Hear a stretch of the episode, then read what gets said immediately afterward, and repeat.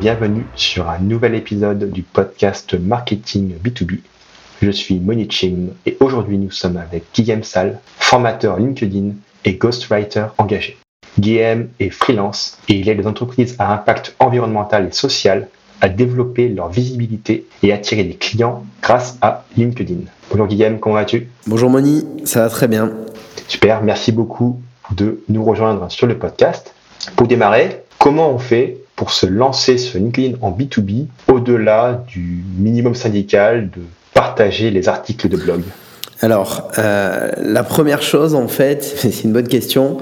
Euh, la première chose, c'est d'accepter d'y passer du temps, tu vois. C'est-à-dire que euh, je vois encore trop de gens qui, qui, ont, qui sont en B2B, qui ont qui sentent le, qui pressentent en tout cas le potentiel de LinkedIn, tu vois, comme étant un réseau social sur lequel euh, euh, leurs clients sont présents, leurs fournisseurs sont présents, etc. Il y a de la visibilité euh, à générer. Ils, voient bien l'intérêt du, du truc, mais il n'y a pas de secret. Si on veut engager une présence corporate organique sur LinkedIn en créant du contenu, en interagissant avec ses prospects, avec ses fournisseurs, avec son réseau, etc.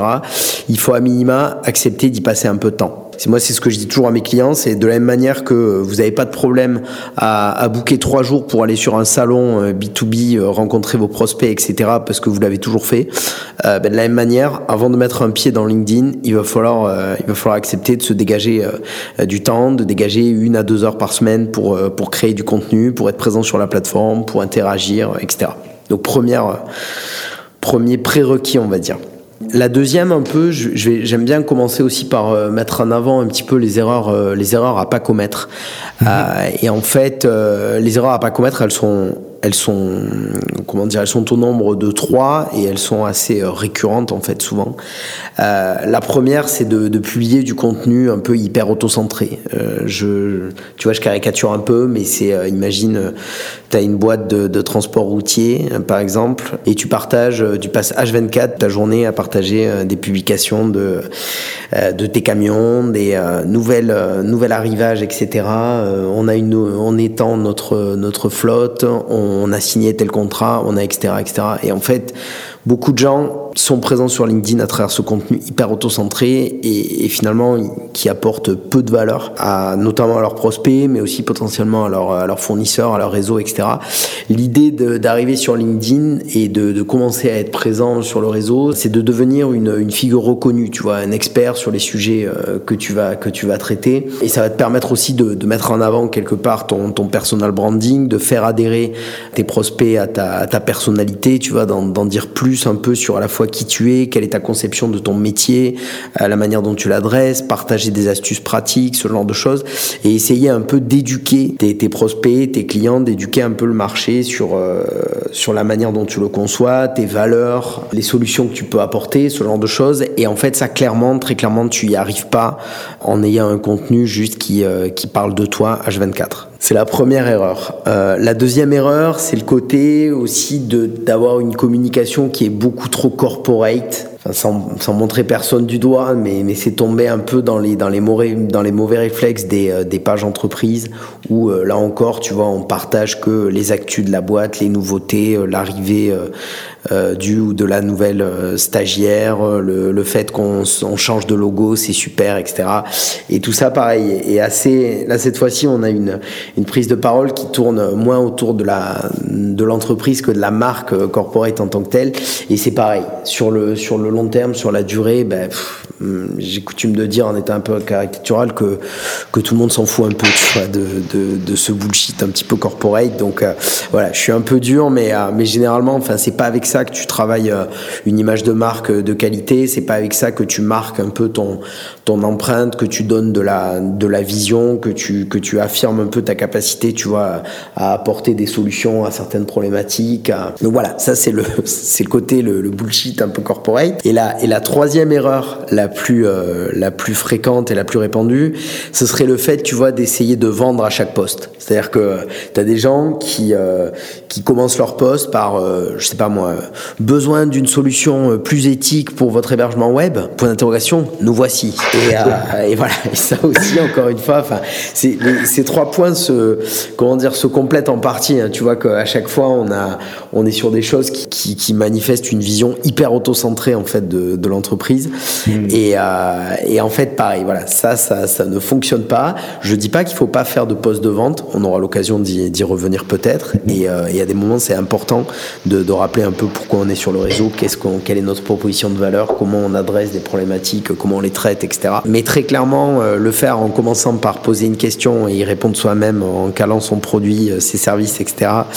Euh, c'est pas des, c'est pas des choses qu'on, fait. Euh, c'est un peu comme euh, la personne qui arrive, qui a jamais déposé d'argent sur son compte bancaire et qui veut tous les jours retirer. Bah, c'est sûr qu'à un moment donné, ça fonctionnera pas. c'est vouloir extraire de la valeur plutôt que d'en créer. Ouais, carrément. c'est l'image est l'image est très bonne, Moni. C'est l'idée un peu que c'est pour ça que je, je parlais de d'y passer du temps. C'est l'idée qu'en fait sur LinkedIn, il faut il faut donner avant de recevoir et donner justement, on peut le faire de deux manières. Naturellement, on va penser qu'effectivement la, la, première euh, manière, c'est le fait de créer du contenu. Euh, donc on va y venir sur la méthode OM et définir une ligne éditoriale, enfin définir ses cibles, définir sa ligne édito, travailler des typologies de postes, euh, définir une fréquence de poste, un calendrier éditorial, les billets en tête, je partage, je partage, je partage. Ça c'est effectivement la, deuxième manière, mais la première manière qui est un peu un peu plus contre-intuitive peut-être, c'est le fait justement dans un premier temps d'aller interagir avec ses audiences, tu veux c'est-à-dire à la fois ses prospects, son réseau, ses fournisseurs, etc. C'est une bonne première manière en fait de se de se positionner dans le paysage. Donc c'est d'aller interagir avec le contenu des autres. Quoi. Donc d'une part, tu vois, à minima, euh, c'est aller liker des posts, tu vois, parce qu'à chaque fois que tu likes un post, ben, fatalement tu, tu viens dire coucou à la, à la personne qui, euh, qui l'a créé, première chose. Et deuxième chose, c'est qu'en fait ce post, il va aussi s'afficher dans le fil d'actualité des gens de ton réseau. Hein, L'algorithme, une fois que tu as liké euh, le post, va l'afficher à une petite partie de, de ton réseau. Et c'est ce qui te permet aussi d'exister, tu vois, au quotidien vis-à-vis de, de, ton réseau. Donc, première façon d'interagir, c'est de liker. Et la deuxième, bien sûr, euh, et qui est peut-être une arme euh, assez sous-cotée aussi, c'est le fait d'avoir une stratégie de commentaire, quoi. C'est-à-dire, tu vois, euh, aller commenter, c'est une arme hyper puissante pour, pour développer ta visibilité. Parce que de la même manière, en fait, à la fois, tu te rends visible auprès des gens qui créent du contenu ou des gens avec qui tu souhaites interagir. Mais deuxième chose, et notamment si tu interagis sur des posts qui sont visibles ou en tout cas avec des créateurs de contenu, des créatrices de contenu qui sont assez reconnus dans leur domaine de spécialité, tes commentaires vont acquérir de la visibilité, euh, surtout s'ils sont euh, attachés à des posts qui, euh, qui eux-mêmes acquièrent de la visibilité. Et en fait, ça c'est ça c'est sur le fond, enfin sur la forme, j'ai envie de dire, et sur le fond, à travers tes commentaires, tu vas pouvoir aussi te démarquer, affirmer de la vision, affirmer de la compétence, affirmer de l'expertise, etc. Tu as toute une que tu peux travailler en partant du simple bravo, bien joué. Ça c'est un peu aussi la problématique. Beaucoup de gens quand ils démarrent sur LinkedIn, voilà, tu vois, ont, plutôt des commentaires de, de, félicitations, de bravo, beau travail, well done, etc. Mais ça, le problème, c'est que, voilà, je suis d'accord, tout à fait. Et tu vois, ça, le truc, c'est que, ouais, tu te rends visible, mais t'apportes pas de valeur, en fait, en faisant ça. Et l'idée, c'est de dire, tu vois, à partir dans un commentaire, tu peux euh, prendre position, tu peux réfuter, par exemple, un point de vue. Imagine que tu sois pas d'accord avec le, avec le contenu du poste que tu commentes. Tu apportes un contre-argumentaire euh, construit, tu affirmes ta vision en argumentant, en disant voilà, je suis pas d'accord pour deux, pour trois raisons, tac, tac, tac. Tu les détailles, tu affirmes une vision, etc. Première chose. Deuxième chose, tu peux être d'accord, mais tu peux vouloir en dire plus ou, ou comment dire, euh, compléter le poste tout simplement en disant je suis complètement d'accord avec vous et d'ailleurs j'ajouterais enfin je pourrais même ajouter que tu peux approfondir en fait le, le propos de l'auteur donc là, euh, intéressant quand les gens de ton réseau et que et, les gens qui voient le post vont voir tes commentaires, ils vont pouvoir soit réagir dessus, soit à minima voir passer ton commentaire. Donc tu comprends bien qu'il y a il y a vraiment un levier en fait pour euh, pour gagner en visibilité et affirmer de l'expertise en fait. Et euh, et puis après la, la troisième euh, la troisième stratégie, ça peut être simplement juste tu vois dans le dans l'optique un peu de faire vivre ton réseau, euh, de taguer quelqu'un. Tu vois, imagine tu as tu connais quelqu'un dans ton réseau que le post pourrait intéresser ou euh, parce que le poste parle d'un de, ces sujets de compétences ou d'expertise, etc. Tu vois, hop, c'est l'occasion de le taguer, de le mettre en avant. Ça peut être le cas avec un prospect aussi. Et puis ouais, dernière technique, tu vois, sur les commentaires, tu peux simplement voilà euh, remercier, féliciter la personne euh, pour son poste et lui poser une question, tu vois, une question ouverte, etc. Simplement pour euh, pour là aussi développer un peu de l'interaction, ce genre de choses. Donc ça, ça marche plutôt avec avec des prospects aussi, tu vois, une question un petit peu qui, qui lui permettent qui permettent à la personne de de, de, continuer à développer un peu et en même temps, toujours pareil, toi, tu te tu te places dans le paysage en fait quelque part en faisant en faisant ça. Très bonne technique. Et pas besoin de passer même une heure par jour à faire ça. Je pense que même en, en 10 minutes par jour, tu scannes ton feed d'actualité et tu mets des commentaires ciblés de cette façon-là. Et j'ai le sentiment que tu peux commencer quand même à, avoir des résultats sans non plus passer trop de temps et, euh, avoir trop trop besoin de, réfléchir. Et ben carrément Moni. Et alors là, si tu veux, tu m'as, enfin limite j'aurais dû commencer peut-être par ça. Il y a, il y a deux choses là aussi. La première, c'est effectivement, il faut qualifier son son feed euh, d'actualité LinkedIn parce que si tu fais pas ça, il y a des chances que si tu débarques sur le réseau, euh, tu vois passer bien sûr des posts de ton réseau, mais derrière aussi des énormes posts qui font à base de, de 6 à 10 000 likes, qui sont juste des leçons de vie hyper inspirantes et du marketing un peu tiède, quoi. Je, charrie un peu, mais basiquement, c'est un peu la, le reproche que font pas mal de nouveaux utilisateurs. Euh, et, euh, là-dessus, bah, fatalement, il y a un petit, euh, il y a un petit taf de, de toilettage à faire, tu vois. C'est-à-dire, d'un côté, ce qu'on appelle un follow, c'est-à-dire arrêter de suivre les gens qui ne t'intéressent pas. Tu vois, imagine, tu as, un post qui t'intéresse pas, qui passe dans ton flux. Tu cliques sur les trois petits points en haut à droite du post. Et là, tu peux choisir de ne plus suivre le créateur ou la créatrice du, du contenu. Tu peux choisir également d'indiquer à l'algo de LinkedIn que cette thématique ne t'intéresse pas. Donc, euh, c'est un bon premier moyen de qualifier par la négative. Et la deuxième, c'est qualifier par l'engagement. C'est-à-dire, en fait, plus tu likes, plus tu commentes, plus tu interagis avec certains créateurs de contenu, plus tu as de chances de voir passer leur post dans leur feed d'actualité. Avec un, travail comme ça d'exclusion, un travail positif, tertio, un travail aussi de d'élargissement de ton réseau, tu vois, en allant sourçant des profils qui t'intéressent, des secteurs d'activité qui t'intéressent, en profitant des suggestions de LinkedIn aussi dans, dans l'onglet réseau, tu vas pouvoir petit à petit comme ça te créer une bulle en fait d'intérêt et faire de ton fil d'actualité un, un, outil de veille assez puissant. Donc ça c'est la première chose. Et la deuxième, comme tu disais, c'est de caler des routines en fait. Moi c'est ce que je conseille généralement tu vois à, mes clients. Je leur dis bon, bah, une fois que vous avez mené ce travail de qualification, derrière vous prenez 10 minutes le matin en arrivant au bureau. Première chose que je fais, j'ouvre LinkedIn, je regarde un petit peu ce qui s'est euh, ce qui s'est passé et je me force à liker quatre ou cinq posts et à en commenter un ou deux. Et, euh, et, pour ceux qui ont un peu plus de temps, même opération, tu vois, dans l'après-midi. Si tu fais ça deux fois par jour, et sans même peut-être poser la question de commencer à créer du contenu, tu vois bien que, un, tu as fait déjà de LinkedIn un outil assez puissant. Deux, tu, euh, tu élargis ton réseau, parce que ouais, la troisième chose, je leur, euh, je leur demande, tu vois, de, de, de sourcer des profils et, euh, et, de se forcer à ajouter 4-5 personnes par jour, tu vois. Et avec rien qu'avec une petite stratégie au démarrage comme ça, tu peux voir des, des effets, ne serait-ce qu'en termes de, de visibilité de ton profil. C'est-à-dire que à partir du moment où tu commences à être actif sur LinkedIn, que tu commences à commenter des posts, que tu commences à être plus visible, etc., la visibilité de ton profil va décoller. C'est-à-dire que le, nombre de passages de ton profil, si tu fais rien, il va rester plus ou moins le même. À partir du moment où tu commences à y passer du temps et à, et à consommer du contenu et à t'engager avec du contenu, même sans produire, enfin ton profil va être va être beaucoup plus visible en fait, tu vois. Donc là, tu nous parles du profil. C'est comme quasiment comme une landing page, j'ai l'impression. Euh, comment on fait du coup pour euh, optimiser son profil? Ouais, exactement. Alors c'est une, une, très bonne question à partir du moment où tu décides d'être actif, effectivement, il faut, il faut déjà avoir euh, set up ton profil, en fait. Hein, donc, euh, c'est la première chose à faire, je dirais. C'est vrai que dans l'ordre, je dirais un profil, deux, qualification du flux d'actualité, trois, stratégie d'activité et ou de commentaires, et quatre, euh, mise en place de la ligne éditoriale et, euh, et vraiment publication active, etc. Euh, sur le profil, je vais pas détailler tout le profil parce qu'on pourrait y passer une heure, une heure et demie, voire deux heures. C'est ce que, c'est le temps que je mets pour le traiter en formation, tu vois. Donc voilà. Mais euh, il y a peut-être trois champs qu'on peut, euh, qu'on peut explorer rapidement. Ouais. Le premier, c'est la photo de profil. Euh, le deuxième, c'est le titre. Et le troisième, c'est l'espace pour les pronoms. Ça, c'est un petit, euh, un petit tip ou un petit, euh, petite astuce que je peux te donner aussi. Euh, pourquoi j'explore ces trois champs en priorité? Parce qu'en fait, c'est les champs qui vont apparaître systématiquement quand tu es actif sur LinkedIn. Je m'explique. Dès que tu postes ou dès que tu commentes un post, les gens en fait vont voir euh, s'afficher dans leur fil d'actualité trois choses.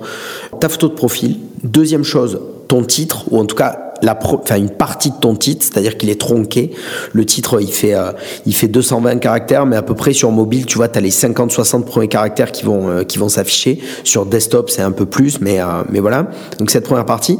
Et après, ce qu'on, la section qui est, qui s'appelle la section pronom, si tu veux, qui est la, la section dédiée au genre dans ton profil, c'est là où les gens peuvent mettre leur, leur pronom personnel, tu vois, il, elle, etc. Enfin, c'est des, c'est, c'est la, la section gender, en fait, qui vient des, des États-Unis, qui a été, qui a été déployée en France. Et en fait, donc c'est ça, c'est une petite astuce, mais tu peux détourner aussi cette euh, cette petite section en l'utilisant en fait non pas pour mettre tes profils, mais peut-être pour mettre un surnom ou un signe qui te distingue ou etc. Je m'explique. Tu vois, moi, je suis euh, je suis pas mal engagé dans euh, dans l'impact écologique et et social. Tu vois, tu tu l'as dit dans la présentation. Et en fait, tu vois, par exemple, j'ai j'ai utilisé moi cette section pronom pour parler en fait. Enfin, je j'ai utilisé un peu une sorte de surnom en fait qui est impact player en fait tu vois voilà ça fait c'est j'ai trouvé un petit peu surnom qui cadrait bien avec euh, avec mon positionnement mes convictions et, mes valeurs. Donc ça c'est un peu pour cette euh, partie. Sur la photo de profil essayer de rester un minimum pro tu vois de, mettre en place une photo de profil qui cadre avec ton environnement de travail. Donc ça peut être une photo de profil en contextualisé un petit peu tu vois dans ton environnement. Ou alors typiquement euh, centré plutôt justement sur ton visage. Je trouve que c'est important qu'on voit les visages L'inconvénient des photos de profil de gens qui sont cadrés dans leur environnement, c'est que tu vois, ils sont, euh, ils sont en plan américain, tu vois, ils sont cadrés à, moitié quelque part. Et en fait, du coup, sur mobile notamment, on a du mal à voir les gens. Alors que c'est vrai que si on est, euh, si on est plutôt en portrait, tu vois, on voit euh, de suite en fait ton, ton image marque mieux, plus en tout cas. Et puis après, bon, mais le, le fond, ça c'est au choix, mais tu vois, tu peux avoir un fond un peu neutre ou un fond flouté si tu as une photo un peu, un peu travaillée, un peu, un peu pro. Tu peux toi-même choisir en fait d'afficher un fond de couleur euh, alors ça, ça marche dans une optique un peu corporate, c'est-à-dire tu peux choisir un fond uni aux couleurs de ton logo pour ta boîte, et notamment si vous êtes plusieurs à prendre la parole au sein de l'entreprise, etc. Tu vois, ça peut permettre à la boîte d'avoir une une présence un peu euh, un peu corporate. Euh, ça marche énormément pour les freelances. Je vois beaucoup de freelances qui euh, qui font ça aujourd'hui. C'est très à la mode et notamment dans le marketing digital. Tu vois, tout le monde a, un fond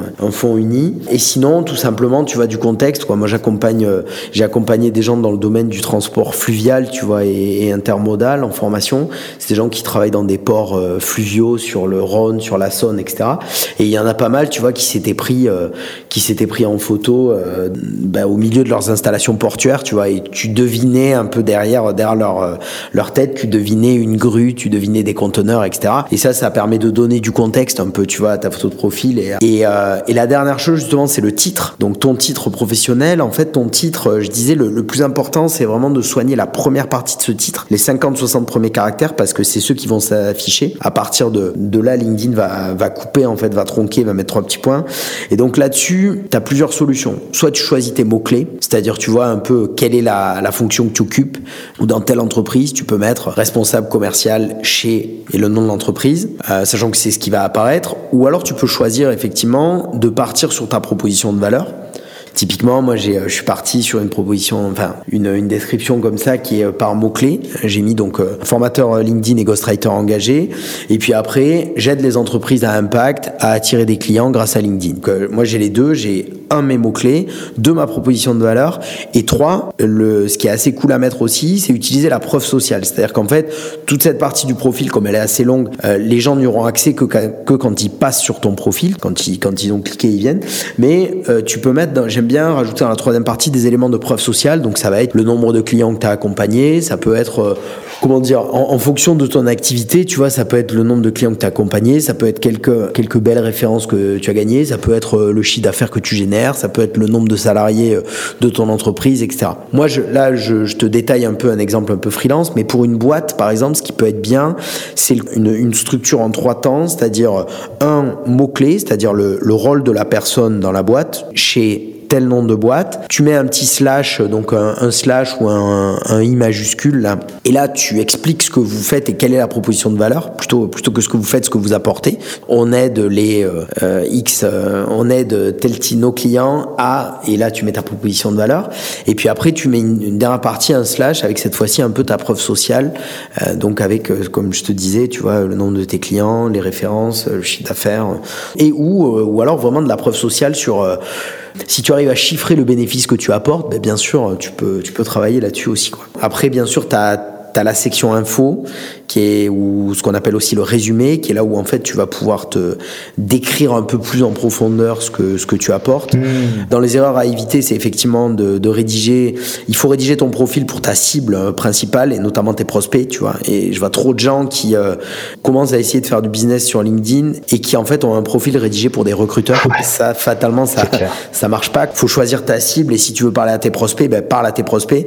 Rédige ton profil pour leur parler à eux en priorité. Et de toute façon, t'inquiète pas, ça parlera aux recruteurs aussi, tu vois, notamment si tu affiches de la preuve sociale, ce genre de choses. Et là-dessus, sur ta section info, ben là, il y a différentes, il y a différentes manières de l'aborder, tu vois, mais euh, tu peux utiliser des structures d'écriture euh, qu'on appelle de, de, copywriting en mode, tu vois, Pass ou Aida, je sais pas si c'est des choses qui euh, parleront, enfin c'est des choses qui parleront aux marketeurs, peut-être un peu moins aux, aux commerciaux, tu vois, mais euh, c'est typiquement des ouais des structures. En... Oui, ouais, vas-y. Parle du pass. Ouais, pass. Ben, Juste explique le pass. Le pass, tu vois, c'est le donc c'est une structure en trois temps, une structure d'écriture en trois temps, c'est-à-dire en fait tu vas tu vas écrire ton résumé, tu vas commencer par le problème, donc par poser le problème que tu adresses et le poser euh, dans un sens, tu veux, qui va parler à, à ta cible. Euh, je vais donner un exemple après. Le, le, le deuxième, c'est le côté agitation, c'est-à-dire là, en fait, tu, tu vas creuser un petit peu ce problème et tu vas creuser les points de douleur que génère le, ce problème chez, euh, chez ta cible. Donc, tu vas remuer un peu le couteau dans la plaie. Et troisième temps, qui est le solve, c'est-à-dire la manière dont toi, tu résous ce problème avec ta proposition de valeur.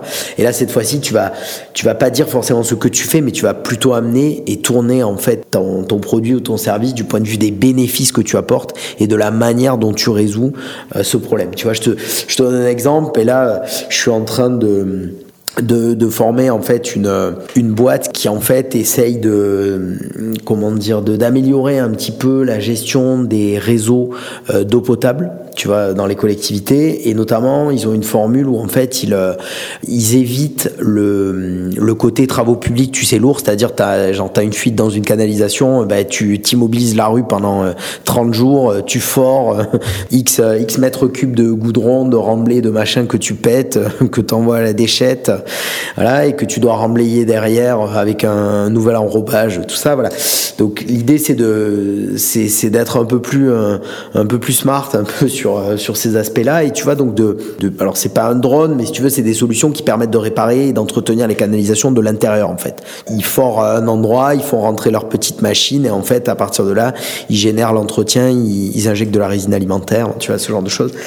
Eux, typiquement, ils avaient une, aujourd'hui, une, une, une section info, donc ce qu'on appelle un résumé, très orienté sur, euh, voilà ce qu'on fait, voilà notre produit, voilà nos services, etc. Tu vois, c'est-à-dire le côté typiquement, euh, nous entretenons les réseaux d'eau potable à travers l'injection de résine et sans comment dire sans creuser de tranchées, tu vois.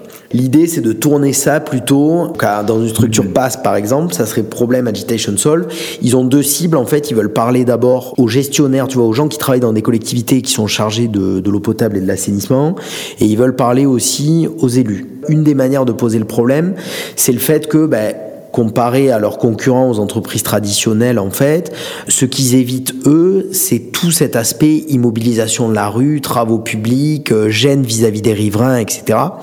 Une des problématiques, une des manières de poser le problème, générer, mettez en place entretien de votre réseau de, de canalisation d'eau euh, sans bloquer une rue pendant un mois et sans vous mettre les riverains à dos quoi. Derrière parce que la section info, il faut savoir que tu que trois lignes en fait et puis après il faut il y a un clic sur le voir plus, tu vois pour dérouler le reste comme sur les postes. Et donc en fait, poser la question comme ça, tu te dis bon ben quand tu es quelqu'un, quand tu es un de leurs prospects, quand tu es un quand tu un gestionnaire, tu vois de réseau d'assainissement etc., tu sais très bien que euh, quand tu mets en place tes travaux pour euh, pour pour de l'assainissement etc., bah, tu vas bloquer des rues, euh, ça va créer des, des problématiques, etc. Les élus euh, aiment pas trop ça parce que fatalement ils savent que les travaux ça fait chier tout le monde, ce genre de choses. Tu poses le problème dans ce sens-là. Derrière, tu creuses un peu, donc tu agites effectivement en disant que bah, ça prend du temps, euh, les travaux, ça suscite de, de la gêne, c'est cher, il y a souvent des retards, etc. Tu vois, donc là, que je te disais, tu remets bien le couteau dans la plaie. Et troisième temps, là, tu mets en place ta solution en disant, ben voilà, nous, qu'est-ce qu'on fait? Un, on adresse déjà la problématique qui est l'entretien, on colmate les brèches, on, on monitore le réseau, etc. de, de l'intérieur, première chose. deuxième chose, effectivement, on fait tout ça ben, sans travaux, on disparaît, mmh. c'est-à-dire que nous, on fait juste deux carottages et à partir de là, on fait, on fait rentrer nos machines et, et donc le temps d'immobilisation disparaît, le, etc. Et voilà. Et en fait, tu vois, tu amènes ton prospect comme ça vers, vers là où tu voulais aller.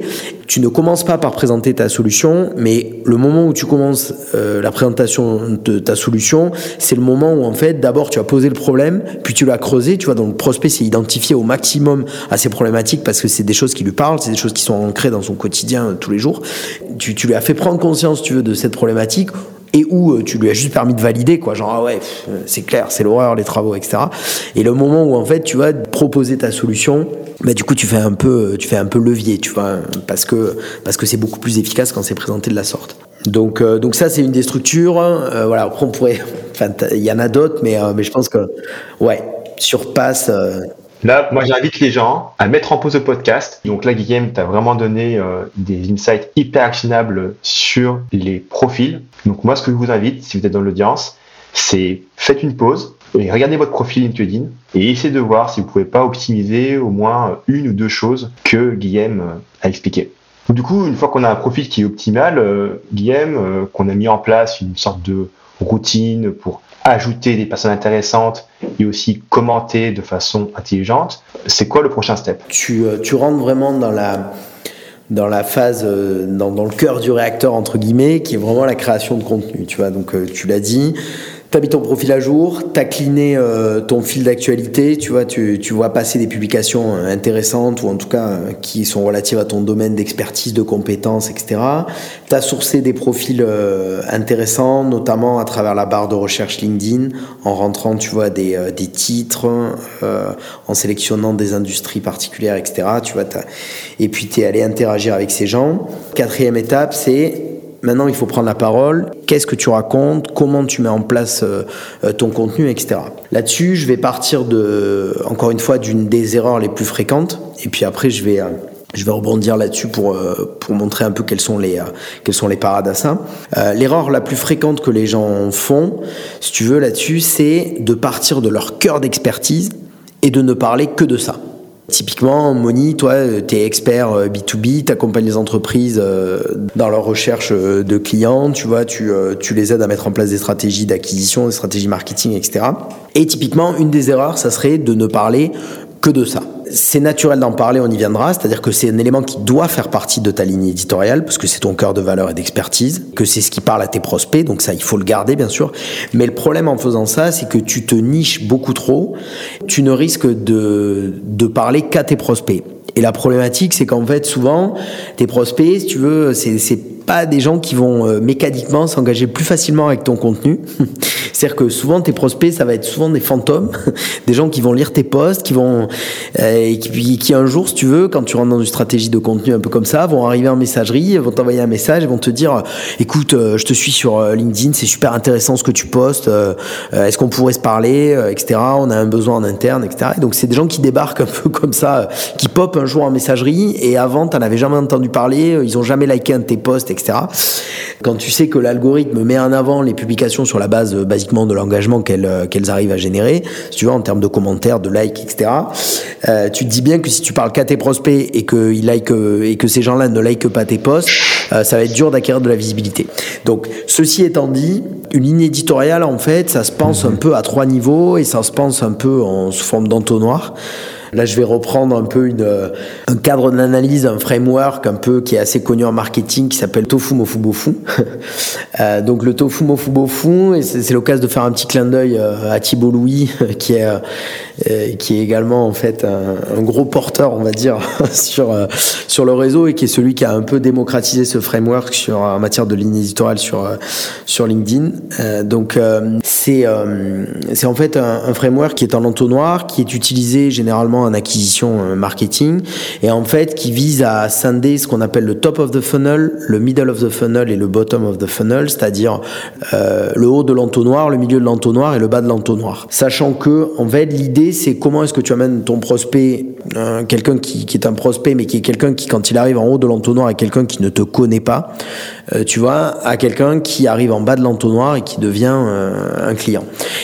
L'idée, c'est en fait quand tu définis ta ligne éditoriale, de positionner différentes thématiques sur lesquelles tu vas prendre la parole au niveau de ces différents niveaux d'entonnoir. Donc tofu, pour résumer, c'est la, tu parles à tout le monde. L'idée, c'est de parler à tout le monde sur LinkedIn et donc de choisir une ou deux thématiques qui sont des thématiques sur lesquelles tu veux prendre la parole, euh, mais qui sont des thématiques assez larges. Tu vois, par exemple, moi, je, si je l'applique à ma stratégie de contenu, moi, je parle pas mal d'environnement, tu vois. Je, je, poste des réflexions, des analyses, euh, je relaye aussi des, euh, des, infos, tu vois, sur la transition écologique, etc. C'est un sujet qui me parle. Et en même temps, tu vois, c'est un sujet qui parle à tout le monde. L'environnement, c'est assez ouvert. Alors bon, c'est un sujet assez large, tu vois, de la même manière que euh, d'autres sujets comme les ressources humaines, la communication. On est déjà un peu à, un niveau un peu un peu mot fou, tu vois, mais ça peut être aussi une passion personnelle, pourquoi pas tu vois genre moi je le fais pas beaucoup mais euh, moi par exemple j'adore enfin ça fait 30 euh, ans maintenant cette année je, je, fais de mon anniversaire mais ça fait 30 ans que je joue au rugby tu vois cette année. Et je le fais pas beaucoup mais je pourrais euh, je pourrais effectivement un peu parler de rugby pourquoi pas ça peut être aussi une passion personnelle. Mais tu vois l'idée c'est en fait de, de, de prendre la parole sur un ou deux sujets qui te tiennent à cœur un deux qui vont permettre aussi de t'identifier sur lesquels tu vas pouvoir faire rejaillir tes valeurs, ton engagement, etc.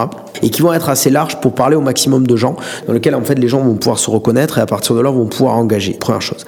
La, deuxième étape, c'est le, c'est ce qu'on appelle le mot fou, tu vois, donc le middle of the funnel. Tu vas pas parler à tout le monde. L'idée, c'est de parler plutôt à tes pairs, les gens qui travaillent dans ton secteur d'activité. Moi, je parle plutôt marketing, marketing digital et même stratégie de communication, tu vois. Euh, voilà, je prends la parole sur ces sujets qui sont des sujets relativement larges euh, en termes de secteur d'activité, mais qui, tu vois, déjà euh, sur la base vont parler quand même euh, moins en, nombre que, que des sujets comme, comme l'environnement, le, les ressources humaines, l'entrepreneuriat, la stratégie d'entreprise, etc. Quoi. Tu vois, mine c'est c'est un sujet un peu, c'est des sujets un peu plus nichés, donc tu vois qu'on descend un peu dans dans l'entonnoir. Donc là aussi, ben, tu vas tu vas parler, tu vois, en fonction de ton secteur d'activité, l'idée c'est de parler de d'un ou deux sujets comme ça euh, relatifs à, à, ton métier, mais euh, qui vont parler un peu à, à tes pairs. Et puis finalement, quand tu descends en fait d'un dernier niveau, quand tu arrives à l'échelle du euh, du tofu. Donc là, tu parles à tes prospects, tu vois. Et là, c'est là que tu en viens à ton cœur d'expertise qu'on disait tout à l'heure, tu vois, l'erreur la plus souvent euh, commise, etc. C'est là que tu vas euh, que tu vas être sur ton cœur de métier. Et moi, tu vois, par exemple, bah, à mon échelle, euh, je, je, forme et, et je prends la parole, j'écris pour les chefs d'entreprise sur LinkedIn. Et donc là, je partage plein d'astuces, de conseils pratiques, d'analyses, etc. sur la présence LinkedIn en fait, de manière générale. Alors avec un contenu qui est modulable un petit peu au niveau de ce qu'il apporte, mais euh, c'est là que je vais que je vais parler en fait de LinkedIn, donc de de comment mettre en place une tout ce que je suis en train de dire là en fait, tu vois comment mettre à jour son profil, euh, comment euh, déployer une ligne éditoriale efficace, des conseils pratiques en matière de rédaction, analyser des profils qui qui fonctionnent, analyser des stratégies de communication d'entreprise, etc. Et là en fait, tu vois, c'est je vais nourrir mes prospects au sein de mon beau fou avec du contenu qui analyse, tu vois, des stratégies, etc., qui amène un peu des, euh, des billes, qui amène de la matière, avec du contenu qui est à la fois très actionnable, tu vois, type euh, trois conseils pratiques pour réussir ses accroches de poste, ou euh, tu vois, je vais, je vais pouvoir positionner aussi typiquement des carousels, tu vois, il y a un travail à faire aussi sur le, sur le format de, de poste, quels sont les formats que tu vas utiliser, est-ce que tu vas utiliser de l'écrit, de la vidéo, du carrousel, l'idée c'est de, de mixer aussi un petit peu, pourquoi pas ces formats. Et là, sur, sur mon cœur d'expérience, mon, euh, mon cœur, enfin, c'est mon cœur d'expertise, pardon, pour parler à mon cœur de cible. Une fois que tu as ces trois, euh, ces trois grandes thématiques en fait tu vois où euh, à chaque fois tu listes une ou deux thématiques au niveau du tofu mofu et du bofu tu vois. Donc ça, peut aller de trois à six thématiques. Il faut que tu génères des idées de publication en fait à l'intérieur de ces thématiques et basiquement là-dessus, sans se prendre trop la tête, essayer de varier entre des postes qui analysent, des postes euh, qui, qui donnent plutôt des conseils assez actionnables, etc. Et euh, pourquoi pas euh, essayer de, des postes, des postes un peu d'inspiration, en tout cas des postes sur lesquels les, les gens, vis-à-vis desquels les gens de ton secteur d'activité notamment vont pouvoir s'identifier. Quoi. Tu vois, c'est-à-dire que pour générer de l'engagement sur LinkedIn, quand tu quand tu arrives à décrire des solutions, tu vois, ou comment dire plutôt quand tu décris des situations dans lesquelles les gens d'un secteur d'activité particulier ou tes prospects ou etc. se reconnaissent, ces gens-là, ils vont s'engager d'autant plus facilement avec ce contenu euh, parce que cette, euh, ça, ça, génère un peu, tu vois, ce, cette réaction type ah putain mais c'est tellement moi ça ou c'est tellement ma vie au quotidien, c'est l'horreur, etc. Tu vois. Et là-dessus, par exemple, moi je, je partage, tu vois, tout le, le vendredi, j'ai j'ai des petits posts comme ça qui détaillent un petit peu les, les différentes étapes des situations qui arrivent à tout le monde sur LinkedIn. Typiquement, tu vois, étape 1, je vois passer un post, 2, je le lis, 3, il m'intéresse, 4, je vais pour le commenter, j'hésite un peu, je commence à rédiger le commentaire, tu vois, genre 5, je me dis que le post tape, euh, tape trop fort, je me dis que punaise, des gens dans mon réseau vont voir mon commentaire, que ça va pas le faire, je vais me faire afficher, etc., tu vois.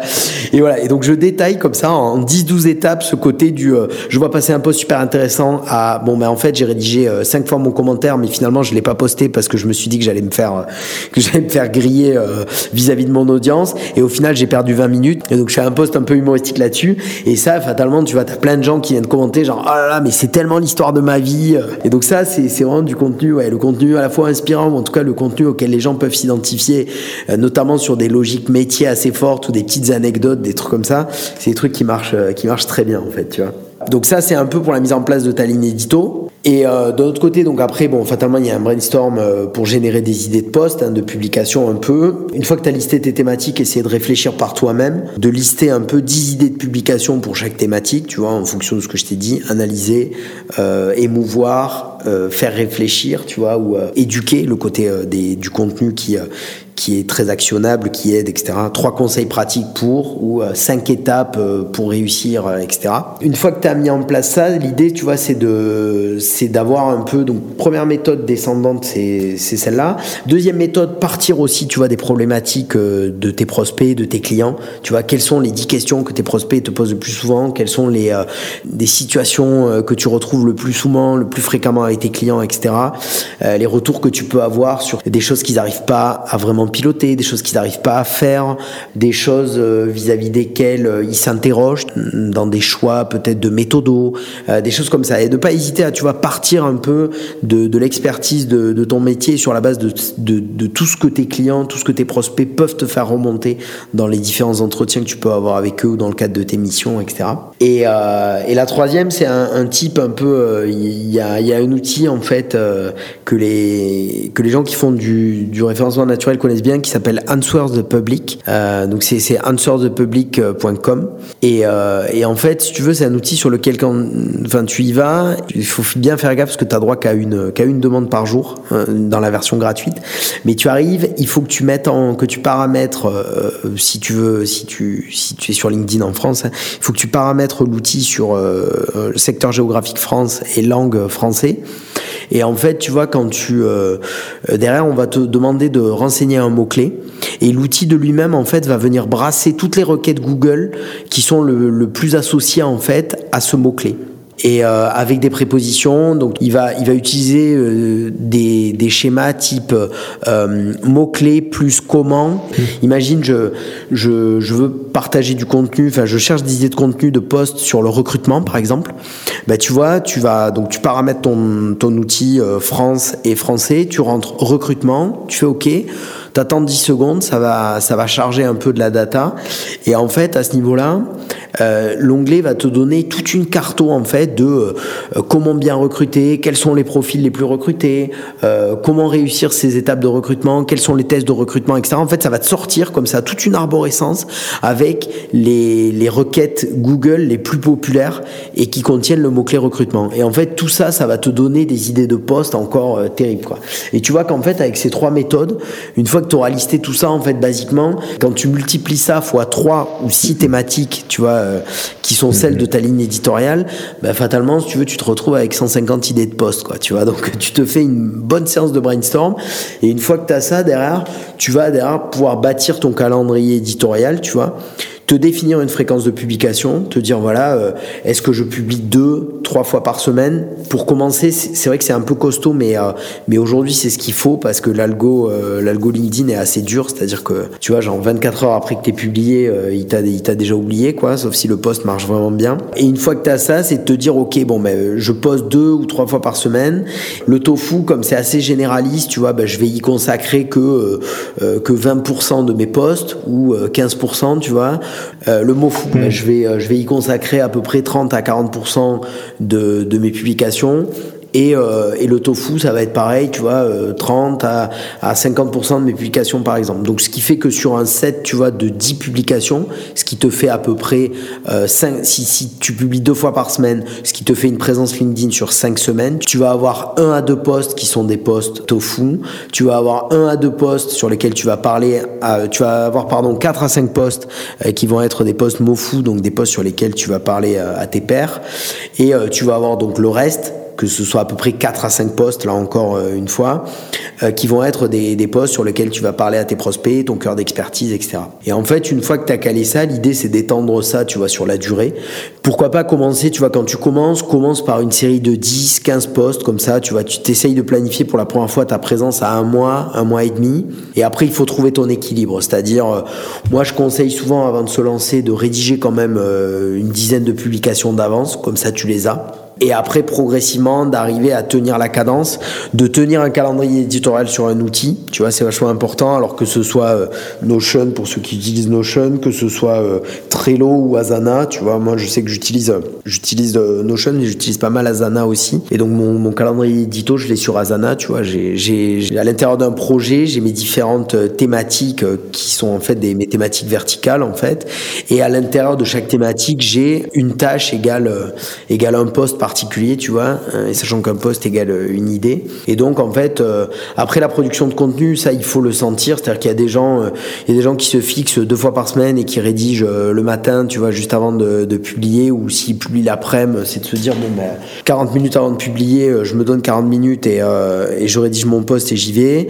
je sais qu'il y en a qui aiment bien rédiger en avance. Moi, ce que je fais par exemple, c'est que je publie une fois par jour. Euh, et je publie tous les jours, sauf le week-end. Euh, D'ailleurs, c'est peut-être une erreur, mais euh, comment dire, n'hésitez pas à publier le week-end. Les gens sont beaucoup plus actifs, euh, enfin, sont, sont beaucoup plus actifs qu'on peut penser sur LinkedIn euh, le week-end. Et, et, comme il y a un peu moins d'embouteillage de contenu, ça peut vous générer une belle visibilité. moi, la raison pour laquelle je le fais pas, c'est juste qu'en fait, j'ai pas envie de, de répondre aux commentaires le week-end. J'essaye de déconnecter, tu vois. Donc, donc voilà. Et comme, et comme, ouais, quand je publie, j'aime, j'aime bien interagir quand même avec les gens parce que c'est important. Comme j'aime pas le faire le week-end, ben, j'ai arrêté de publier le week-end mais j'ai cinq postes à faire par semaine. Je me suis banalisé, euh, je me suis réservé, je me suis bloqué le vendredi après-midi, tu vois. Et en fait, euh, le vendredi après-midi, je rédige mes, euh, mes cinq postes. J'ai en permanence, dans, au sein de mon calendrier éditorial, j'ai plus de 150 ou 200 idées de poste d'avance parce que dès que j'ai une idée, je la note. Ouais, je sais. Bah, c'est, c'est un peu l'usine à contenu, mais en fait, ça aussi, c'est hyper important. Dès que tu as une idée de poste, il faut la noter, quoi. Tu vois, parce que, parce que deux jours après, tu vas plus la retrouver. Et voilà. Et en fait, ça, il faut pas se, il faut pas s'inquiéter. C'est-à-dire que plus tu crées de contenu, plus tu as d'idées, en fait, qui arrivent. Et ça, c'était, moi, c'était une de mes grandes peurs au début. Je suis allé jusqu'à poster euh, trois fois par jour, tu vois. Euh, pour avoir un rythme d'acquisition un peu soutenu, etc. Là, je suis en train de de ralentir un peu la cadence. Dès que tu as une idée, tu la notes et comme ça en fait, c'est une tâche et puis après tu peux euh, tu peux la rédiger etc. Dans les bonnes pratiques que je peux donner aussi peut-être sur la rédaction, c'est le fait de au maximum de s'astreindre à une durée. En fait, typiquement, j'avais je sais pas où j'avais entendu ça, je crois que c'était un j'avais écouté un podcast, tu vois un podcast US là qui euh, où la personne disait en fait genre le, le temps c'est comme un gaz si tu veux ça, ça prend la place que tu lui donnes quoi. Et donc dans l'idée de se dire si tu donnes une heure pour rédiger un post tu vas mettre une heure. Si tu donnes euh, si tu donnes 20 minutes tu vas te donner 20 minutes en fait. Et d'expérience tu vois au début quand t'es pas très à l'aise etc et si tu choisis de rédiger, euh, 20 minutes, c'est un peu short quand même pour un poste. Je pense qu'il faut se donner, tu vois, une demi-heure à peu près. Et à partir de là, tu vois, tu te mets un timer, tu te mets une demi-heure, tu as ton idée, etc. Euh, et puis à partir de là, tu euh, une idée égale, euh, enfin un poste, une idée. Si tu as deux idées, t'en fais deux postes. Première chose. Deuxième chose, bien rédiger ton accroche, tu vois. Euh, garder en tête que euh, le voir plus, tu veux, au bout de, au bout de cinq lignes, euh, le poste est tronqué parce qu'il affiche un voir plus quand t'as, quand t'as pas de médias, c'est-à-dire quand le poste est du texte tout seul. Dès que tu as une image, dès que tu as une vidéo, dès que tu as un, un, sondage ou un carrousel, etc., tu n'as que trois lignes en fait. Tu vois, tu as trois lignes de 45 caractères et puis après, à partir de là, le, le poste est tronqué par le fameux voir plus. Donc, travailler, tu vois, en fonction de si tu fais que du texte ou si tu fais du texte plus image, travailler une accroche qui soit, qui te permette de teaser un maximum, c'est-à-dire de, il faut qu'en lisant l'accroche, on sache de quoi le poste va parler et il faut qu'on ait envie en fait de cliquer. Il faut créer un peu une tension dans la rédaction. Euh, tu vois, donc tu peux soit poser une question euh, et y répondre, etc. Et il faut surtout que l'accroche soit aussi fidèle à la suite du poste. Tu peux pas faire que du teasing pour du teasing parce que parce que sinon c'est déceptif. Mais euh, voilà, travailler à fond ton, ton accroche. Euh, derrière, organiser un peu, pourquoi pas, ton, ton contenu, notamment ça au début. C'est vrai que les, les structures, moi j'ai tendance à, à, abuser un peu, je me fais violence un peu pour, pour pas faire que ça, mais j'ai tendance à abuser des, euh, des listes à puces, un peu le côté 5 points, 5 étapes, 3 raisons pour lesquelles, etc. Un, ça te permet en fait, tu vois, de, ça structure ton poste visuellement, ça le structure du point de vue du fond, bien sûr. À chaque fois, tu as une idée, une idée, un paragraphe tu vois. Et puis la troisième chose, c'est que euh, c'est que derrière, ça facilite la rédaction du poste aussi. C'est-à-dire que tu vois, une fois que tu as exploré un sujet et que tu t'es dit que tu allais le, découper en trois parties, ben fatalement, tu sais que dans, dans chacune des parties, tu vas affirmer ton idée principale, tu vas la développer un peu, tu vas peut-être mettre un exemple. Et puis après, tu termines par un, par un call to action, tu vois. Donc ça peut être un, comment dire, un moyen de poser une question ouverte pour que les gens y répondent en commentaire. Ça peut être une bonne punchline, tu vois, une conclusion un peu définitive, assez tranchée, travailler une phrase qui, euh, qui va générer de l'interaction. Euh, tu peux travailler avec des PS aussi, ce genre de choses. Bon, voilà, c'est des techniques un peu avancées, tu vois. Et, euh, je veux pas perdre un peu les gens, mais ce qui, ouais, j'en profite peut-être, tu vois, Moni, pour juste pour faire un peu de promo d'auto-promo, mais en fait, tu vois, toutes ces, toutes ces astuces pratiques sur le fait de mettre en place une ligne éditoriale, sur le fait de euh, rédiger des accroches de poste, sur le fait de, euh, euh, de comment dire, de, de, développer son réseau, nettoyer son fil LinkedIn, etc. Tu vois, sur toutes ces thématiques, j'en ai fait des carousels, tu vois, donc c'est des, des sliders, des documents, que, des présentations que tu peux slider sur LinkedIn. Et en fait, si tu passes sur mon profil, donc tu, tu tapes Guillaume Salle, tu t'arrives sur mon profil, tu vas dans la section activité, tu fais voir toute l'activité. Et puis là, tu filtres, tu, tu, tu vas avoir euh, quatre, euh, quatre cases qui, euh, qui vont apparaître. Tu vas avoir toute l'activité, poste, et tu vas, tu coches la case document. Et quand tu coches la case document, en fait, tu vas avoir tous les documents que j'ai mis en ligne. Et en fait, tous mes documents, c'est des carousels. Donc ça, d'ailleurs, c'est un type, euh, si jamais vous, vous, vous, suivez des créateurs ou des créatrices de contenu dont vous, dont vous êtes intéressé par les carousels, sachez que quand vous passez sur votre, sur leur profil, que vous faites voir toute l'activité et que vous sélectionnez documents, vous retrouvez tous les carousels de, que, que ces personnes ont postés, en fait. Permet, c'est une sorte de raccourci en fait pour retrouver ses ressources. Quoi. Alors, juste pour euh, terminer cette interview, Guillaume, merci beaucoup pour ce super développement euh, sur les, toutes les astuces pour euh, générer une quantité quasiment infinie de contenu. Maintenant, on va parler un peu du concept d'Inbound Avengers. Je trouvais ça vachement intéressant comme, concept. Euh, est-ce que tu pourrais expliquer ça un peu à l'audience? Ouais, bien sûr. Alors, la stratégie Avengers, tu veux, d'ailleurs, j'ai fait un carrousel dessus, donc euh, vous pouvez y accéder si, si ça vous intéresse. Et en fait, aujourd'hui, la stratégie Avengers, c'est juste... Euh, c'est la, la, stratégie qu'appliquent les boîtes qui marchent ou qui, qui, marchent bien en tout cas ou en tout cas qui acquièrent beaucoup de visibilité sur, sur LinkedIn. C'est-à-dire qu'en fait, ce qu'il faut comprendre euh, en termes de communication, c'est que LinkedIn a un peu bouleversé le, le, la communication d'entreprise. Euh, c'est-à-dire que les traditionnellement sur les réseaux sociaux, la communication corporate, c'était le côté on a une page entreprise, on définit une ligne éditoriale, on confie ça à notre community manager et, euh, et voilà, on, la visibilité euh, de la boîte sur les réseaux sociaux, c'est la page, elle est pilotée par la page entreprise, etc. Et en fait, LinkedIn est venu bouleverser ça et notamment les, les boîtes en utilisant ce qu'on appelle la stratégie Avenger, c'est-à-dire qu'en fait, plutôt que de placer le, le community management au centre en fait de, et la page entreprise au centre du rayonnement de l'entreprise elles ont choisi en fait de placer les salariés, hein, donc les, euh, les, collaborateurs, au centre de la visibilité. Euh, tu as des boîtes qui font ça très bien. Enfin, Wallaxy, qui est un logiciel de d'outbound sur sur LinkedIn de prospection automatisée.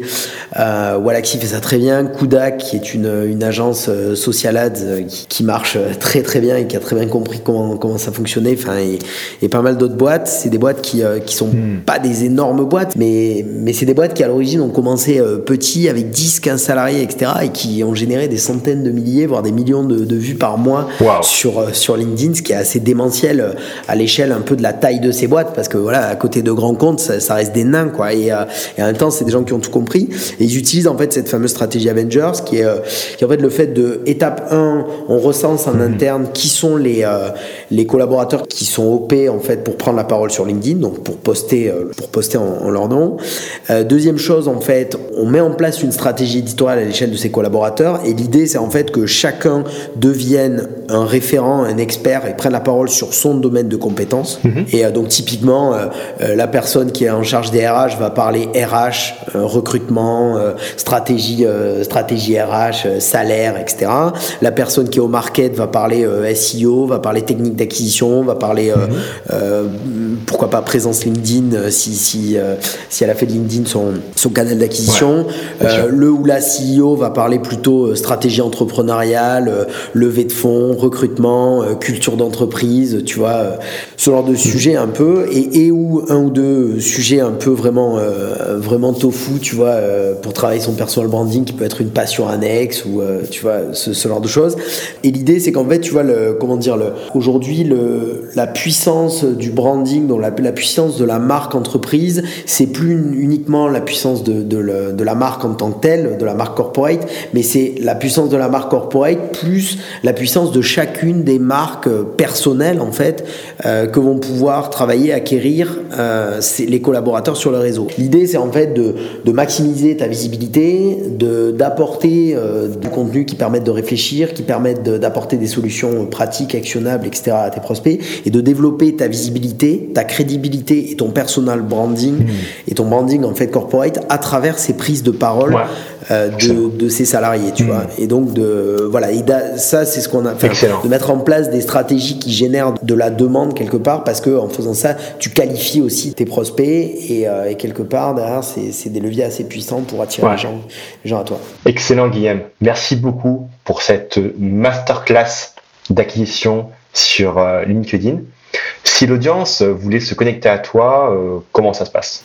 Alors, ben, justement, je fais un peu de teasing, mais pour l'instant, j'ai un seul canal d'acquisition qui est mon canal d'acquisition unique euh, aujourd'hui qui est, LinkedIn. Donc euh, vous tapez Guillaume Sal, Guillaume G-U-I-2-L-E-M, Sal S-A-2-L-E-S e sur LinkedIn. Et euh, soit vous pouvez me suivre, par défaut c'est l'option affichée, soit vous pouvez me demander, m'envoyer une demande de, de, connexion. Et je suis en train de sortir mon site web qui pour l'instant, et je pense au moment où le podcast sortira, sera pas encore, sera pas encore développé, mais ce sera un deuxième, deuxième canal pour, pour plus tard. Merci beaucoup d'être venu sur le podcast, d'avoir partagé tout tous ces insights. Ben, merci à toi, merci à toi Moni, merci beaucoup pour l'invitation et, euh, à bientôt euh, sur LinkedIn. À bientôt.